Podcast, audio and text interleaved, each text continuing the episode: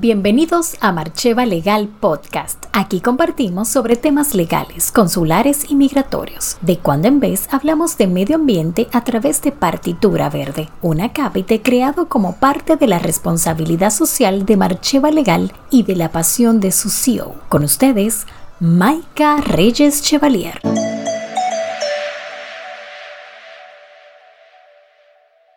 Este bloque ha sido creado para apoyar a quienes inician nuevos proyectos. ¿Qué te sugiero hoy? Hablemos del poder de representación. En el mundo de los negocios, el poder de representación tiene una importancia fundamental, pues innumerables operaciones jurídicas se realizan a través de ellos y el mandato es otorgado por los titulares de los derechos envueltos en dichos negocios. ¿Cómo puede ser el mandato? La ley establece que el mandato concebido en términos generales no comprende sino los actos de administración. Por ejemplo, administrar una cuenta de ahorros, una casa, una sociedad, un condominio, una fundación, etc.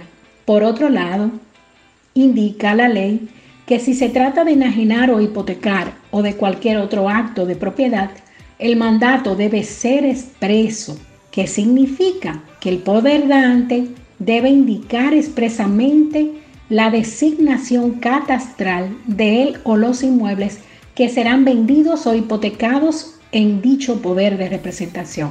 Ahora bien, nos preguntamos lo siguiente, ¿cuándo culmina el mandato otorgado? El mandato culmina con su ejecución en primer orden. Por ejemplo, cuando firmas el contrato de venta del inmueble o cuando firmas el contrato de alquiler. Con la muerte de quien delegó el poder si no se ha ejecutado el mandato y con su revocación. Es importante destacar que los poderes no caducan, los poderes se revocan. Para ampliar este y otros temas, puedes seguirme en nuestras plataformas sociales como Marcheva Legal. Hasta la próxima entrega.